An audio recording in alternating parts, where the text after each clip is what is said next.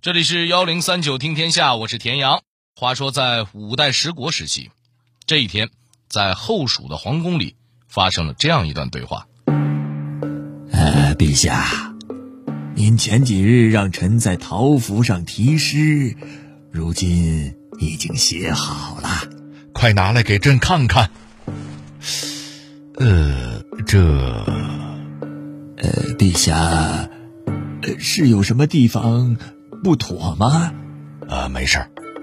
爱卿辛苦了，朕也给你们准备了些东西。如今年关将至，就当是分给大家的年货吧。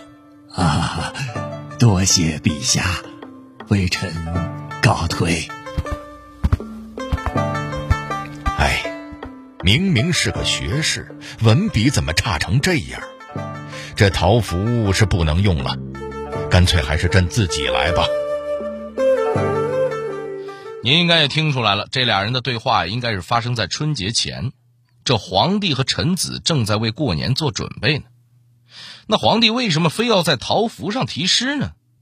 他这个举动又意外诞生了哪个流传千年的经典年货呢？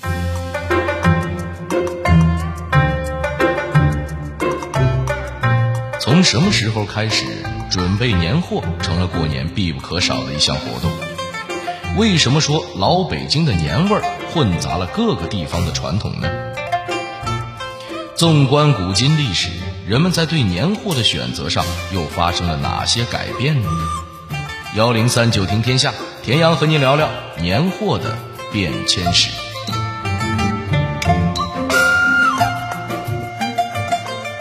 眼瞅着快过年了，有一项必不可少的任务，很多人已经提上了日程，那就是买年货。毕竟几千年以来，春节一直都是中国人一年到头最大的庆祝事项。想要过好一个年，就得提前准备好一大堆东西，包括必备的春联、各种好吃的好玩的，甚至过年买的新衣裳，都可以划入到年货的范畴。那您有没有想过，买年货这个春节的传统保留节目，到底是从什么时候开始的呢？其实，从夏商周一直到秦朝，各个朝代的历法都不太一样。咱们前面节目也说了，有的从一月开始算新年，有的偏要从十一月、十月开始，导致春节一直不太稳定。大部分老百姓也搞不清楚到底什么时候才算过年。就这样，一直到了汉代，汉武帝一看这历法太乱了，干脆立个规定，咱们呀。就把正月初一当做一年的开始，以后千秋万代再也别改了。就这样，春节的日期才算固定下来。而过年期间最传统也是最必不可少的年货——饺子和爆竹，也是这个时期出现的。不过，在说这两个老资历的年货之前啊，还得先插一句，跟您解释一下。其实，在古人最早的认知里，春节并不像现在这么喜庆。因为按照古人的观点，凡是这样月份和日期数字相同的，都是个灾难性的日子。比如正月初一、二月初二、三月初三，一直到九月初九，他们觉得这就好像竹子一样，竹子哪儿都是光滑的，只有竹节的地方有突出，是个疙瘩。所以呢，也把这样的日子叫做节，但日子不好过也得过呀，所以人们就想出了各种过节的方法，尤其是正月初一，作为一年中的第一个节，必须得好好过，所以久而久之呢，也就形成了过春节的习俗。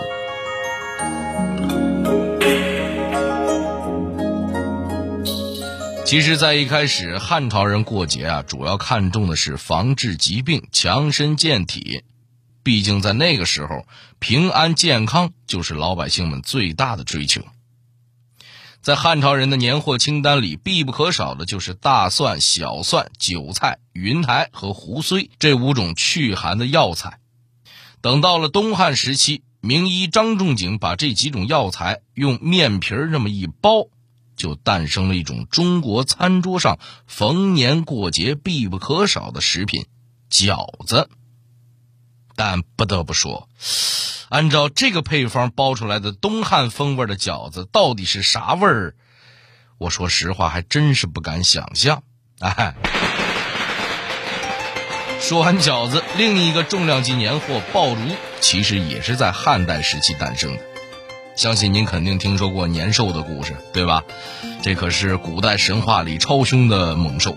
每到这个年末的午夜时分，年兽呢就会进攻村子，凡是被他占领的村庄都会惨遭屠杀。于是人们每到年末，家家户户都要放爆竹、贴春联，以此来吓跑年兽。不过在汉代，火药配方还是炼丹术士的专利。普通老百姓就只能用火烧竹节发出类似爆炸的声音，哎，这也就是爆竹名字的由来。爆竹到了唐宋时期依然流行。除此之外，唐宋时期人们的年货清单上又有什么必买不可的东西吗？在唐代，又一个重量级年货登场了，那就是屠苏酒。这可是唐代年夜饭上必不可少的一样。根据孙思邈《备急千金药方》里记载，屠苏酒主要是为了让人们不感染瘟疫和伤寒。从这个角度上来说，和汉代五香味的饺子很有异曲同工之妙。除了必不可少的屠苏酒之外，根据敦煌文书的记载。唐朝人在过年的时候还要准备五辛牌、假花果、焦芽糖，也就是各种干果、糖果之类。其中焦芽糖就是用麦芽或者是谷芽混杂其他米类的原材料熬制而成的软糖。那么宋朝呢？我们都知道宋朝人风雅呀，爱讲究，是吧？所以在宋朝过个年呢，需要置办的年货还真是不少。比如南宋时期有一本叫做《武林旧事》的杂史书，其中有一节专门列了一张年货清单，其中包括新衣、新历、大小门神、桃符、钟馗、春贴、果子、五色纸等等。您听听，吃穿用度各个方面是应有尽有，这个年过的是真够讲究的。这里面提到桃符，其实就是春联的最初版本。按照史料记载，这种桃符长六寸，宽三寸，上面写着申书和玉律的名字。但由于古代的老百姓基本不识字啊，所以民间啊干脆又给画成了画，好认又好看，这也就产生了门神画。到了唐宋时期，桃符已经是家家户户必备的年货了，还有不少文化人喜欢在桃符上写一两句寓意美好的诗句。哎，这里面还有一个小故事，就是小剧场里再现的那一段。五代十国时期，后蜀的一位皇帝在春节前让学士在桃木板上题诗，可写完之后呢，皇帝觉得文笔不大行，干脆自个儿写了一句：“新年纳余庆。”佳节号长春，这也就是有确切史料记载的中国历史上第一幅春联。在这之后，贴春联的习惯也延续开来，一直流传到了今天。咱们现在过年买一本新年年历，也是年货里必不可少的一项。这个传统大概也是从宋朝开始流传下来的。宋朝的历书由朝廷颁行，里面还会详细记载一整年的节气和吉凶。到了明清时期，年货的类型就更丰富了，而且北京的年味儿也是在这个时期形成的。为什么这么说呢？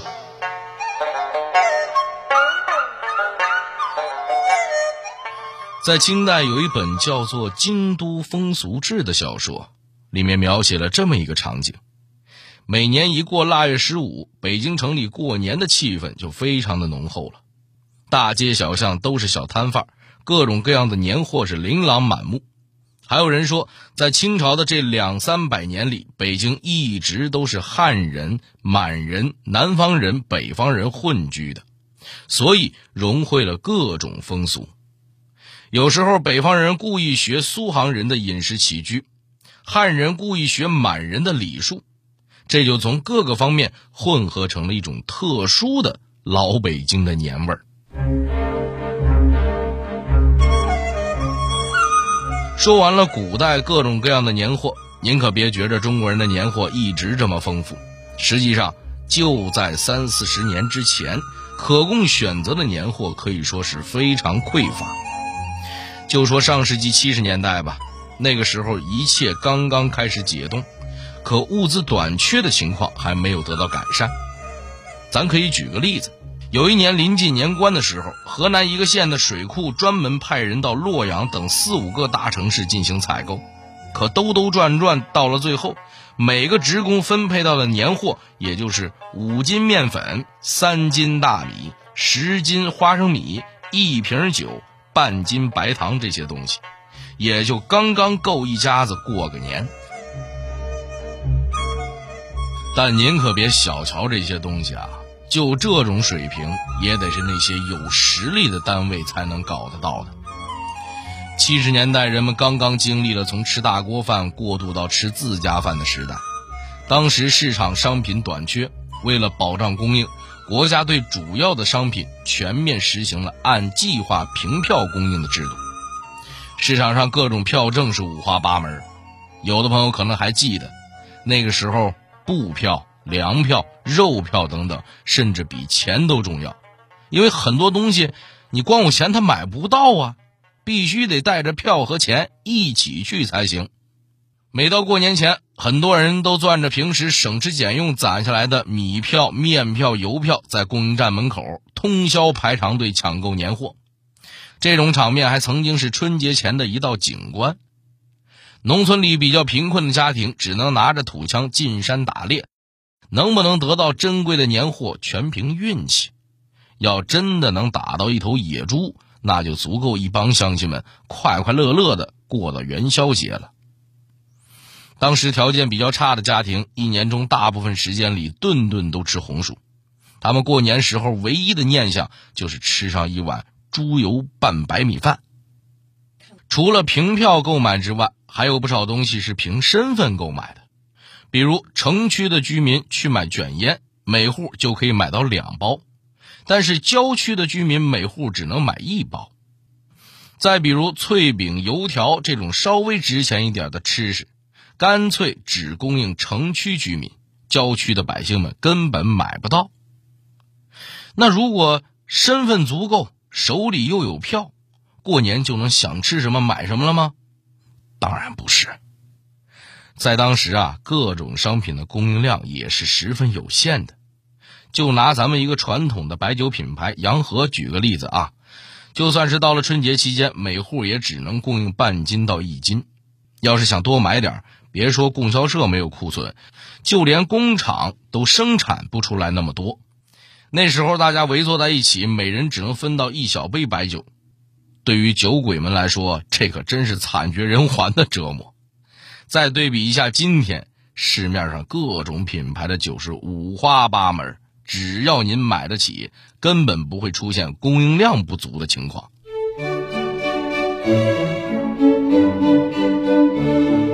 这种情况一直持续到上世纪八十年代中期，那个时候中国的物资丰富了，人们手里也有了积蓄。那么当时的年货又发生了哪些改变呢？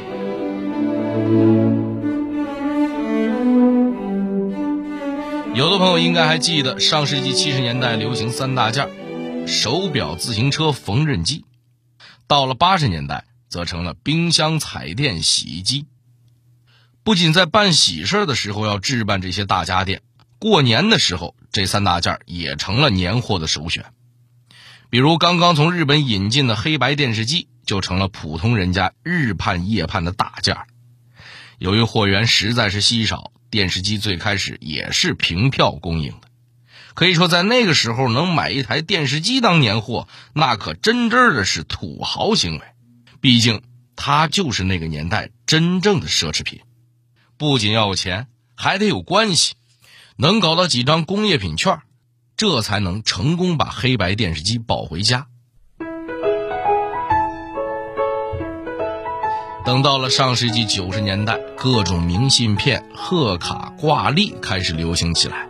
哎，说到这儿，您是不是想起小时候逢年过节给同学朋友写贺卡的场景？这个时候流行的三大件啊，又发展成了空调、音响、录像机。毕竟生活更好了，大家过年时候都能买得起新衣服了，鸡鸭鱼肉各种海鲜产品也变得必不可少了。甚至牛奶、方便面这些速食也纳入了年货的范畴，给小孩子们准备的零食也发生了变化，不再只是国产的大白兔奶糖和国光苹果，而是各种来自国外的高级巧克力和水果糖。一家子已经不会再为吃食发愁，而对一些条件还不错的双职工家庭来讲呢，当时最时兴、最潮流的年货。则变成了彩电这样的奢侈品，甚至有的家庭为了买台彩电而卖了一栋房子。您可别觉着我跟这儿瞎说，这是真事儿。在当时贵州的黔东南地区，有一位基层干部，在一九九三年的春节前卖掉了老家的房子，赚了一千八百块，又另外添了一千块，买了一台南京电视机厂生产的二十一寸熊猫牌彩电。到了二十一世纪，不用我说，您肯定也知道，大家的生活越来越好。您可能听说过恩格尔系数吧？它是衡量生活水平的一个指标。说白了，就是一家子花在吃饭上的钱占到总收入的多少，比例越低，就代表生活的越好。根据统计，在二零零零年。中国城镇居民的恩格尔系数已经下降到了百分之四十左右，农村居民大概是百分之五十。光从这个系数来看，已经达到了世界标准的小康水平。这时候年货的品种可以说是花样繁多，天南海北是应有尽有。特别是最近几年，各种电商也成了购买年货的主要阵营。大家甚至不用再进商场排队，直接在手机上点一点，在家里坐着等，年货就能送上门了。当然了，还是有人更喜欢到市场采购的方式，亲自体验一把年味儿。不过现在人呢，购买年货考虑的已经不光是好不好吃的问题了，更注重的是品质与健康。除此之外，越来越多的人还会选择把一部分原来准备购买年货的钱用来旅游，毕竟平时已经要啥有啥了，过年的时候出去转转也是一种不错的选择。当然，这两年因为疫情的原因，为了大家的安全，建议大家还是先把旅游计划搁置一下，留得青山在，不怕没柴烧嘛。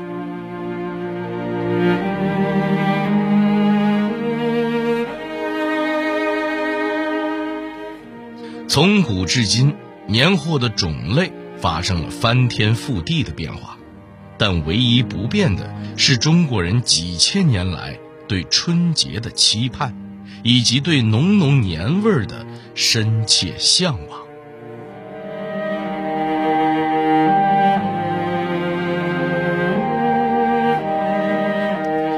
好了，这里是幺零三九听天下，我是田阳。最后，代表节目编辑马世佳、程涵，小剧场配音郭伟、晨光，感谢您的收听。另外，如果您想和我们交流互动、收听往期节目，欢迎您关注新浪微博和微信公众号幺零三九听天下。